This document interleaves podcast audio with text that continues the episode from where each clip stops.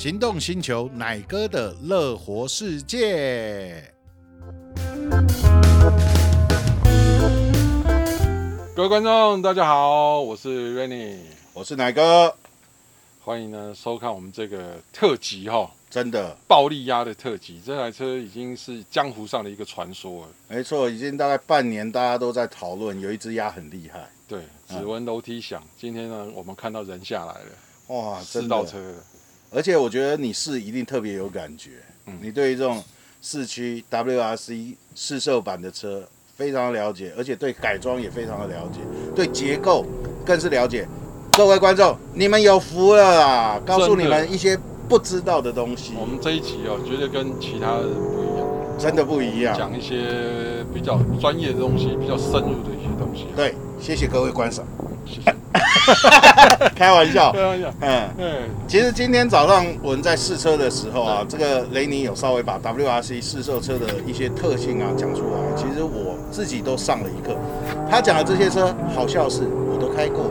然后呢，还不知道有这些的秘密，隐藏在排挡杆下面的秘密，变速箱的秘密。今天真的你们有福了。对啊，其实。我们还是聊一下，就是 Rally Car 的一个特性。嗯，其实哎，哪个 F1 跟 Rally Rally Car 你喜欢哪？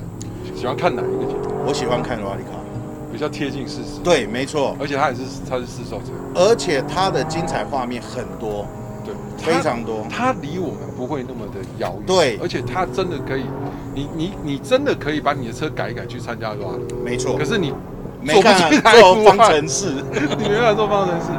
所以哦，它真的 Rally Car 跟所谓的一般的这种这种性能 Performance Car 到底有什么不一样？我先讲，第一个在悬吊的部分，悬吊的部分哦，其实应该讲铺装路面的这种这种或者是 Track 比赛，大家都是几乎就是硬硬，对对对对，没错，赛道。要降低嘛，降低重心把它压低嘛，嗯，因为这个是平整的路面，对，它是平整路面。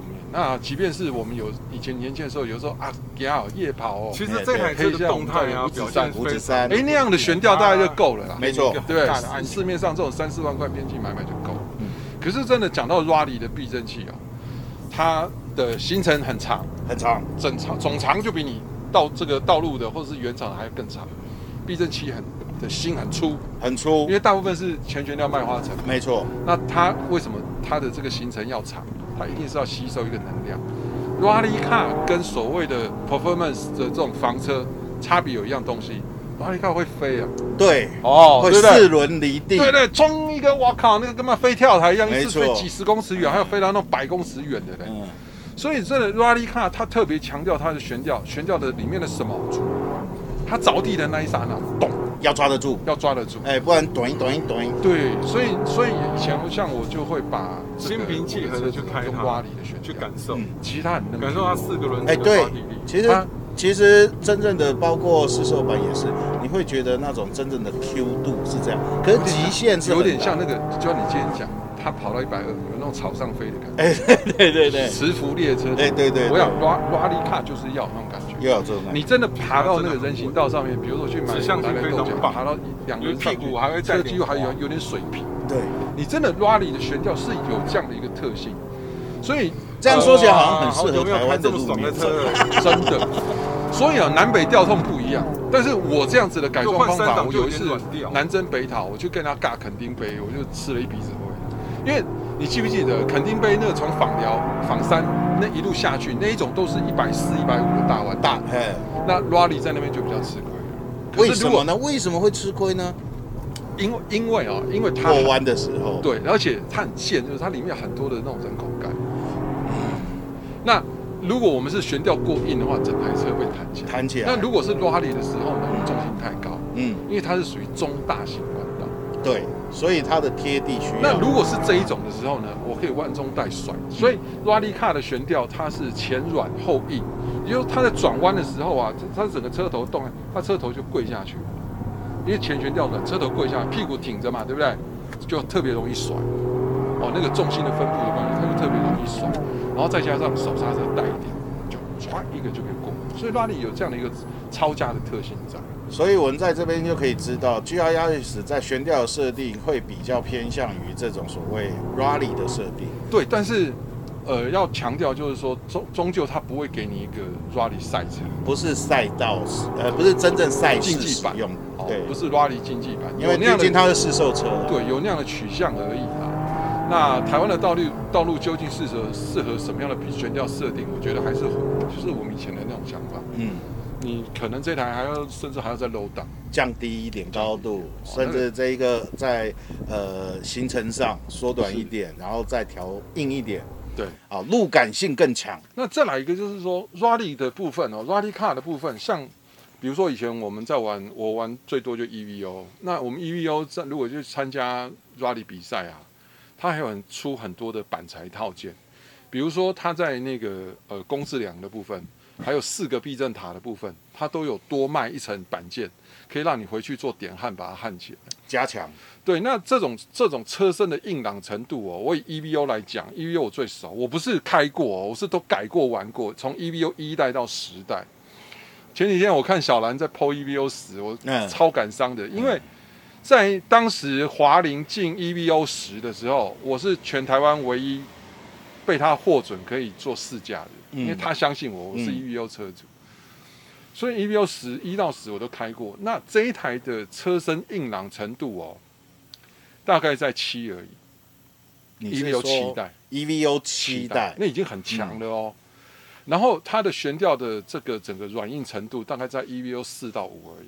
哦、EVO 七的悬吊更硬。你、嗯、你也开过 EVO 八？对对对，我开过 EVO 八，七我也开过，八我也开过，比这硬。对。对不对？硬硬硬，所以这个其实设定是在那个普罗大众的那个可接受的范围内。试售车，试售车，对，所以我觉得他给了你一个范围，你不要做超出它范围的事。嗯，好，我刚才讲到车体刚性，它很棒，它四个避震塔的那种，因为我今天在早上呸南深路的时候，很多那种韩吉那样那种，对对，我就真的几乎已经是离地了，咚又下去又上来，那那个是呃，你的前后悬吊挺得住挺不住？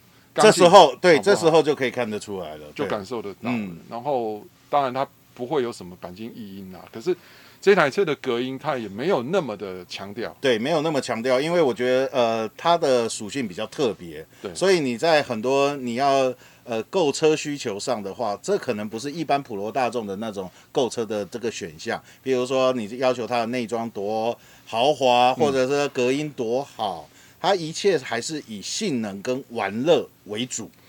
那这么小的一个集聚的车哦，也就是说一点六的房车，虽然说它是一点六加涡轮，可是我们看到它的车身尺码其实就比当年 Tercel 差不多，对不对？应该还小一点，还小，就是那个小小的。对，这样一个小小的车，加上四轮驱动，加上它两百六十匹的设定，你不要寄望它在两百以上还四平八稳。嗯，因为轴距、轮距嘛，它本身就比较小，那你不可能拿来跟 M 三啊、M M Four 啊那种那种来比。不过这是一个呃，大家知道有缺点就会有优点。那在高速上的话，可能就没办法跟这种比较长、嗯、长轴距的大型、中型房车或者是这个掀背车比的话，那这样子短轴距对他来说有什么好处呢？哦，这个这种五指山这种小路哦，就是他的天下，嗯，如鱼得水。刁钻。我当年哦。当年有被人家下五零铁，EVO 四对战那个一零六，然后标志啊，嗯，一零那颗它是用厂车引擎哦，两百匹的，嗯，你知道我也是吃足了苦头。那四轮驱动当然有的时候是一种助力哦，比如它在循迹性上面它是一个助力，嗯，可是，在那种连续啊这种上坡的时候哈、哦，前轮驱动车啊。它特别的轻巧，因为它后半截没有东西，所以它比较等于说活泼。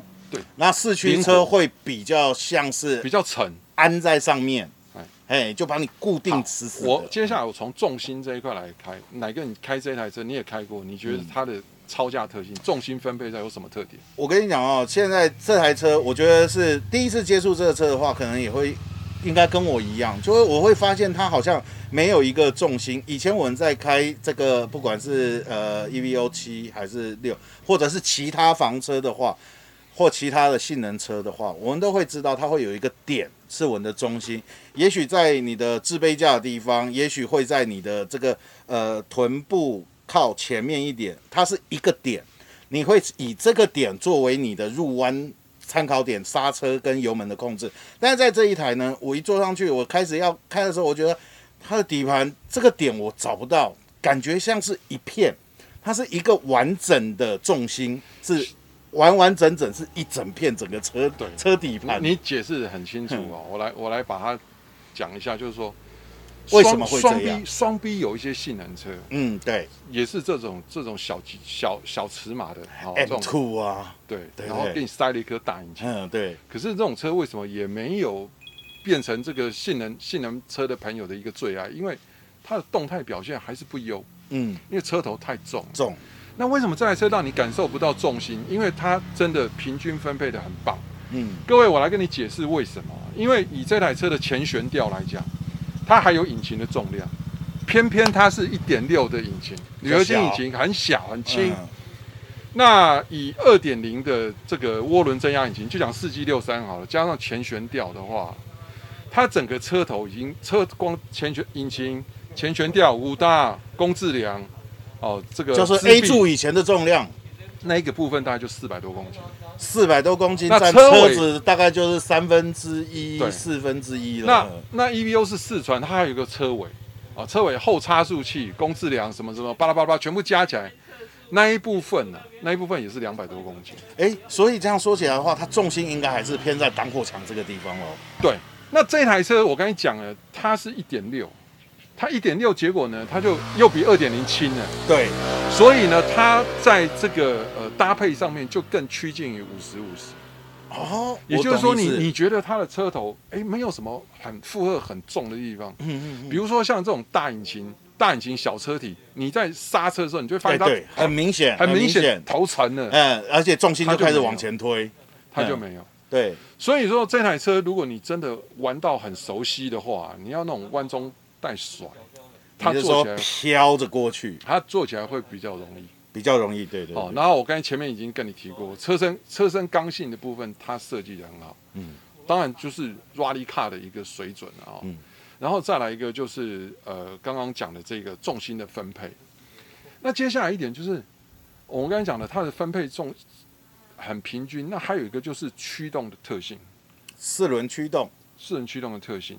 如果是以早期的 Rally Car 来讲的话，没有那么多的电子科技去辅助你。没错，哦，就是配就 LSD，对，对不对？弯位的还是一点五位的？对。那像我自己曾经就把那个威凌的 Agogo，就是喜美那种车，嗯，然后把 EVO 七整个植入进去，嗯，因为所以我也是车系嘛，对，所以 我也是基本的两百八十匹有了，然后前中后我是配三颗 LSD。哦，玩这么大。那结果上这五指山，你知道一路就跟开轨道车一样，靠那个抓的抓的超紧。我可能能了解轨道车的感觉。那，那这一台车哦，我就在看它有没有那样的一个特性。嗯，第一个，它的部分中差的部分它有辅助，那个是做一个前后轴的动力控制，嗯，扭力输出控制，就四个轮子前后。对。它的扭力分配，然后再来一个就是什么 VSD，它也可以在左右侧轮做分配。嗯，所以照理来讲，它应该要有一个很强的那种轨道车的展现。结果真的有给你吗？呃，我不知道，我不知道为什么给我的给我的感觉是没有。我觉得有几个原因啊。我觉得就是说，如果它的悬吊或轮胎能够再对再加强一点的话，还有一个。我们的坐姿能够再更贴近这个低点中心点的话，可能会有这个，因为我们传导上来，我觉得它就好像慢了零点零几秒的那种感觉，给你的感觉。第一个就是你刚才讲，我这样回顾一下，哎，有有没有沉下去？有有哦，它悬吊没有那么的硬，它有沉下去。嗯，然后轮胎的抓它抓地力的部分，它当然不是很顶尖的胎。我觉得这个，这个、但是也够。对，这个这个会是一个影响。他他可能没有把他的这个等级设定的那么高。高，我想出来就是说，他在那个两百六十 P 的范围之内，就是中规中矩，一切都对。对，所以一直以来就头打一个特色。对，全部都给你，然后都给八十分，然后给你很多的想象空间。对，好，那这样子我直接来说，我用乘用车，因为很多呃朋友是。开第一次买这台车的话，我觉得就以乘用车坐上去有一些感觉，可能要对应到 WR 七的这个呃设计设定上，再请雷尼来解释。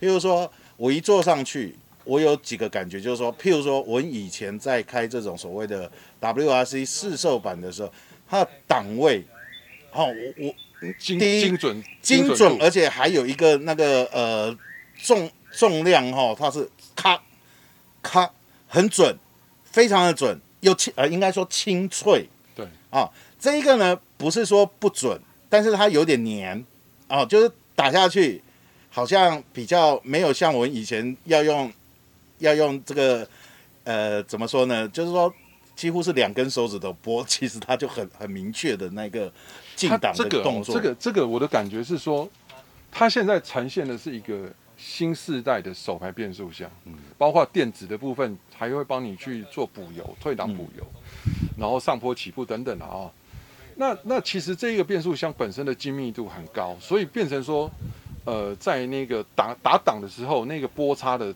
动作是很精准到位的。嗯，那再来一个就是那个排档的那个质感的部分啊，其实排档的质感，你在这一端打，那一端要做一个配重。我如果它没有配重的话，你你你是空的，空的，对，你只有摸到货车摸到那个，对对，就是 货车，货车，货车不会做这一个。那它在那一端有配重，像 EVO 那些都有配重哦，所以在设定上它还是有走走这个所谓有哎有哎那种配重。那不只是那个配重，还有一个就是它的排档基座的部分。排档基座的部分，排档基座有什么特别的地方啊？我跟你讲啊，有一个感觉很糟糕，就是以前 Impreza，嗯，你在跑 TS 的时候，你发现那个排档杆自己也在跑。哎，对对对 对对对对，是不是？不要说 Impreza，我以前的 Civic。哎，如果你改一个比较大的动力的时候，那个排档自己有对，你要你要你要换挡的时候，你大概要要找一下找一下，因为它现在不一定，它会随着你的油门深浅，大概会位移一点点。所以为什么会这样？所以他们哦，他因为有的人我们在在比如测零到一百会在比赛的时候很激动，棒棒棒棒。各位，我跟你讲，我们的换挡动作是零点三秒要完成，那那个都是用干的，动动动。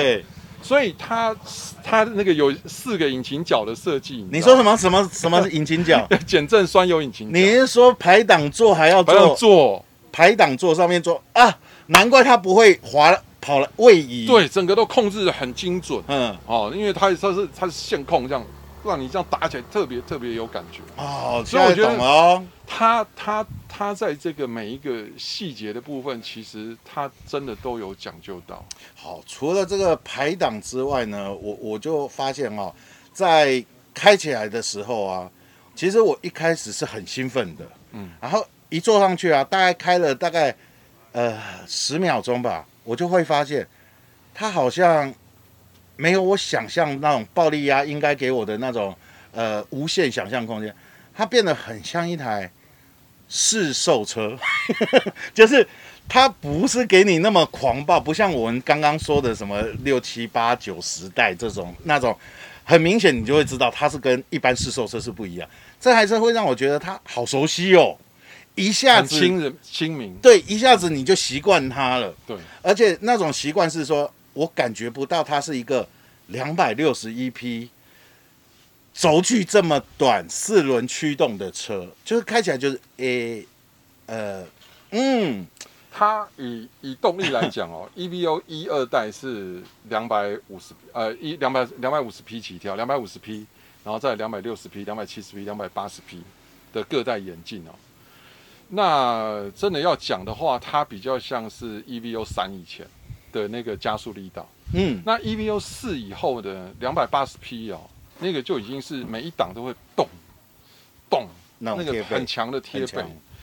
那它终究是一千六，所以它的那个腿啊就稍微弱一点。哦，雷尼讲到一个非常重要的东西，你认为说二点零的二点零的 Turbo 哦，其实在两千三千就已经亏就上来了，那可能动力就出来了。对，应该讲说可能就有百分之七八十趴的动力。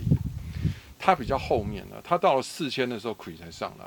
嗯，那所以你在市区里很少去拉四千呐。对，那那他又为了说，你看他表底做到两百两百多，两百六还两百八，我记得是两百八，他表底做好高，他也还是要重视他的高速表现，所以他这个五个档拆下去以后，你会发现他其实用二档就把五指山跑完了。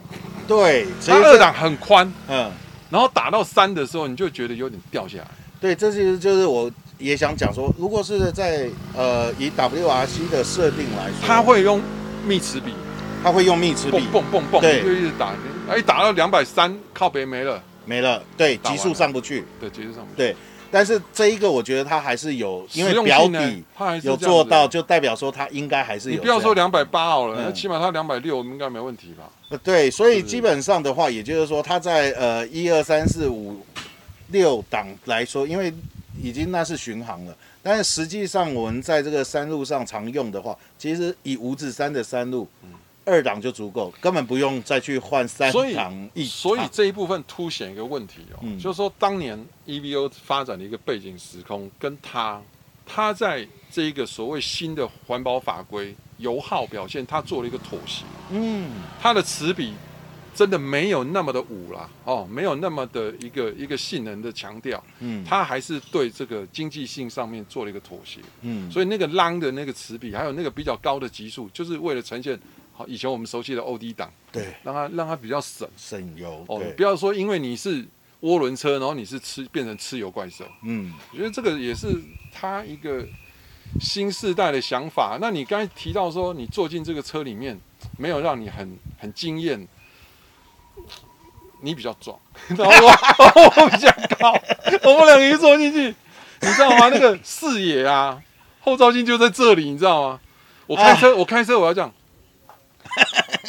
我 我才看得到前面。哎，你这样一讲，我好像有感觉，我就觉得说，哎，前面好像有一些东西，我我感觉不出来，就是哪一点怪。你这样讲，我就是有发现了，就是那个后视镜好像的位置，对我们来说，因为它的座椅真的很高，哎，你有没有发现？对啊，而且它这台车应应该应对差不多一百七十公分的车，一百七十公分，这么看不起它哦？我不知道了，我觉得我我我觉得我坐在副驾驶座，我竟然比你高，哎。对啊，他真的是雷尼是比我高半颗头的人。我坐副驾驶座，我比他高。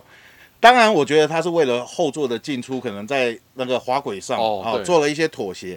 但是呢，我一坐进去之后，我就说：哇，这车怎么那么高？那坐到副驾驶座，对于路感的。表现的时候，我就会更觉得说，哎，这个椅子真的应该要做一些调整。我希望它能够再低一点。其实它椅子很好哎，哎，椅子是位置位置不对啊，位置对我们两个来讲不对。呃，讲到这个啊，我我不能说自曝其短，因为我觉得它的这个中传的部分呢，其实也影响到我一些脚步的动作。虽然它在踏板上有做一些新的设计，但是啊，以我们这种可能出手出脚的人来说啊，其实，在踏板的操作上的话。呃，我们以前做根子嘛，对不对？对啊、退档补油的动作的时候，其实说真的，哎，不是那么好做。我调到可以做根子，可是我的手就够不着。啊，然后我我就还好，它有那个 IMT 啦，它会知道，他会知道，不要再给咬啊！做什么根子？民国几年了，还在做跟指？我还没研究老半天。哎，它油门踏板要调上来一点哦，根子就很好。哦，你的意思就是说油门踏板太深了，太深了，然后刹车踏板。嗯。他怕你误踩，其实真的可以做的。他这台车，平常心讲，它是一个呃充满操控乐趣的车。然后呢，它的安全范围都被 setting 好了。哎，讲到你不要去超过它的范围。讲到安全范围，就是我我我刚刚有说，我没有那种极度兴奋感，是说这台车怎么那么好开？对。然后我要快，哎，它也不会让我觉得心里惊惊。然后慢。刚刚虽然说它的这个扭力可能在四千转以上，但是呢，你在市区啊，大概一千五，其实我觉得也都很足够用，因为毕竟它的马力动力是很大的。因为因为它在电控的部分也做了一些着墨。就我我讲 EVO 来讲，就是像以前我四个轮子在叫就已经是极限了。你让他再叫惨一点哦，我就再见。他出去是你救不回来。哎，对，这是以前我们玩四驱车，就是说四驱车的容错率大概只有那么一点点。前驱车这样，后驱车这样，四驱车这样。那那这台暴力鸭就是它，你不要把它关掉，它的吹悬扛部分你不要把它关掉，那它那个安全范围就帮你守护在那，所以不会出界。所以就是说，如果这个安全的机制是维持住的话。基本上这台车随你怎么开，照理说它应该都是稳哒哒。对，那你还可以把它开到出事，就是人有问题。那人有问题了。对，一下看到天，啊、然后接下来看祖先。我 真的啦，我我我 EVO 我就撞掉两台。你吃烧饼没有不掉芝麻，像我是吃烧吃芝麻会掉烧饼。嗯，所以我 EVO 就撞了。那为什么？就是你会求真，你要去挑战它的极限。我在匝道里面开一百一，你说撞不撞？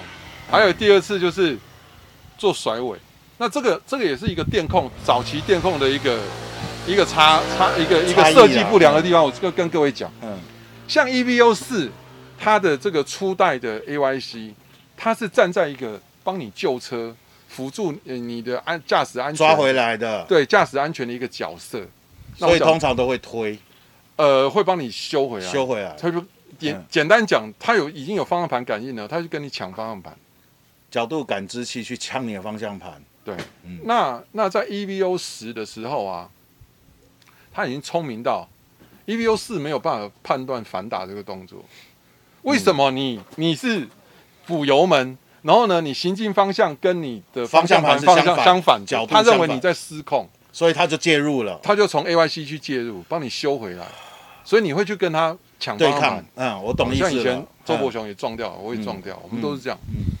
EVO 十啊，就判断出来，哎，干你在做反打，嗯，他帮补油，让你做的更更更顺利。他帮补油，那我不要去讲这些这种这种很花炫的东西啊，他没有啦，他是中规中矩的啦。但是你不要去把它关掉，除非你你真的下赛道哦，整个环境是很安全，万一真的出去了，还有点缓冲，嗯。我觉得那是允许的，不然的话，这个车现在这个车真的就是什么都帮你设定好好的，嗯，有点像傻瓜相机，你知道，嗯、你可以很安心的去开它。没有，你讲傻瓜相机好像有点不对，我觉得应该是、嗯、它是一个可以拍出好作品的傻瓜相 机，很有乐趣啊。只是我们两个认老屁股了，以前玩过手牌喜美、手牌鱼亚局的那种。手排车大概我们都知道怎么一回事了，可是现在年轻人哪有办法接受性能手排？说的也是，太少了，你买少买西，我们到最后好像就剩下什么 Terra 跟 Civic，对啊，可以买。然后最重要的那个四驱啊，真的，一一人一辈子一定要开四驱，真的，四驱的那个调性真的跟完全不一样。对对对，啊，讲到这个我就发现它有这个三个模式嘛，对不对？我觉得这三个模式还挺有感的哎，对，就就是说它在扭力的分配在前中后，它那个 track 的 track 的部分，你就可以感觉到有像 AYC 那个感觉，那个轨道轨道的循迹性就更好，嘿，会会很好。它 Sport 的部分就比较狂一点，它在性能加速方面就比较狂，哎，屁股就比较灵活一点。对，我觉得这个这个就是还是在这还蛮充满驾驶乐趣的。哎，是，如果它的。不是，如果他的椅子能够更符合我身材的话，这个车这个车就是把到妹，然后很兴奋，因为他坐的离你好近好近，哎，很近，真的很近。然后朋友说我要跟，你说你看你后座这么小，你要怎么跟？对，因为我觉得空间配备都不是他的这个主，对啊，不是他主要的诉求啊。但是有一个东西，我们在上面看，可能很多人在第一次进到车内的时候一定会傻眼，就是它的中控台好像作为一个方方的面吐司面包凸出来，有学问的。但是我们。两个看完之后呢，雷尼笑了。嗯，我饿了。好，来，雷尼为什么笑？因为他从头到尾一直啊，在宣称他是 Rally Car，有这个 Rally 血统。嗯，我跟你讲啦，那个东西有有比赛人都知道，那个位置我们放了一个方方正正叫 Rally mater rally mater 哦，就是看路书用的，路书用的，对，那个他就是把它做成那个造型。所以以前我们的路，呃，这个 rally mater 就是坐在这里，然后形状也是这样子，对，然后四四方方凸出来。驾驶座一个，就驾驶看了一个副副驾驶，副驾驶还有 Co-driver 还有一个。这一个呢，其实就是在以前这个 GPS 没有那么那个呃普及，手机都有的时代，所以它的机型通常比较大。所以做的跟吐司面包一样，但是那个是非常耐用的，因为那是比赛在用的那一那一种导航装置、路书装置。所以呢，在这里面我还可以看到一点，呃，以前的一些呃思古幽情啊，对，哦，对不对？嗯，好，最后呢，我觉得我们还是来讲说这台车给我们的价值感。我先说好了啦。第一，我觉得在这一个台湾的市场里面，它没有完全的绝对的同级对手，所以它是独一无二的存在。对，对于这台车呢，我给予很高的评价，是因为不管你是会开车还是不会开车的人呢，它都可以给你很好玩的东西。但是如果你是一个中级技术很厉害的话，我觉得它反而有一些可以升级的部分。如果对我来说，我会想要做什么样的升级？第一，我觉得我会装倒车显影。真对没有倒车显影，那个后窗视野不好。不是，对对对，它要三百六十度环景。可是我讲的是专业很会开的，不是啦。我要专业很会开的话，我我可能会真的希望把这个座椅哦再压低一点。然后第二呢，我会希望，因为可能轮胎的部分，我希望再加强一点。第三呢，我觉得是在刹车的部分，我想他给我明确，因为我觉得它是一个我的印象中这种比赛的试售车，就有比赛血统的试售车的刹车，它应该会比较。要让驾驶去适应它，而不是它是比较像大众的那种，它是要那种踩下去有比较偏赛车那种感觉，对，硬朗的那种感觉，甚至是回馈的这个力道。我希望它挑战一下我们这些人的极限，我觉得那个乐趣会再增加一点点。其他的话，你我觉得那些都是我可以接受，譬如说它的内装比较朴实，然后它的呃隔音不是那么好。然后，呃，如果是我，可能再多加一个这个排气的声音声浪，我希望再好听一点。大概就这四个项目了。那雷尼，你觉得呢？我我觉得是这样。刚才你提到刹车，我他后来也被我抄到比较刹车比较软脚，那那个是换个皮就解决了。那换个皮就解决，OK 是大问题。嗯。但是我的脚感呢？基本上基本上那那个 OK，那皮换了就 OK 了。你四条金属油管下去就改善了哦，越换越多呢。从从换皮，然后现在就加金属油管。基本上基本上要从价价钱来看啊，一百八十万你要不要去买欧洲的性能车啦？哦，也是这种小康贝特啦。嗯，那也是一个思维啦。那好啦，那如果那些车你都不缺啦，你要一台切阿吉方卡哦，这个车买来可以，我想反正它内装也不是。多多的让你心痛的时候，你就不甘咩？嗯，真的那个内装拆一拆弄一弄，这还是下去赛道玩，然后 low cage 或什么弄一弄，这台车会很棒，很棒。我很期待台湾有一天有什么统规啦，还是这种一点就只有三十台而已，你哪有统规？我跟你讲，九九拢是塞，那就那就原厂组好了。嗯我觉得会啦，车友会嘛，我们不要那么火药味那么浓厚，行走会好了。嗯。他在他下赛道很好玩，一定的，我跟你保证。车子那么小，力宝又不是什么那种超级大赛道，嗯，你你对不对？他下赛道一定很好玩。所以下赛道的话，你觉得就是说他你会想要从哪边去做跟进呢？就是说升级的目标。我觉得当然，我刚才提的第一个是刹车啦，再一个就是它是涡轮车哦，它的那个整个因为过给压，增压的部分的管管路啦，那如果你是。着重在赛道的话，排气管、嗯，进排气，嗯，差不多就够了。够了，悬吊不用改吗？要啦，悬吊，悬吊要。这前面就讲了，就你如果要跑赛道，你可能要 low down，嗯，这是一定的啦。嗯，那这一台车的那个性能，然后再让力力保下去，我觉得会在那边会很棒，会很好玩。而且而且你一定很多人没有那种四驱车跑赛道、跑山路的那种经验，这个是最难得的。嗯。所以啊，今天我们很高兴啊，找到这个 EVO 教父来为我们大家解说一下。其实啊，还有很多雷尼非常有料，欢迎大家来挖。我们其实刚刚讲了至少八个小时，都在讨论这样子的事情，是可以学到很多东西。谢谢大家，我们下次见。OK，拜拜。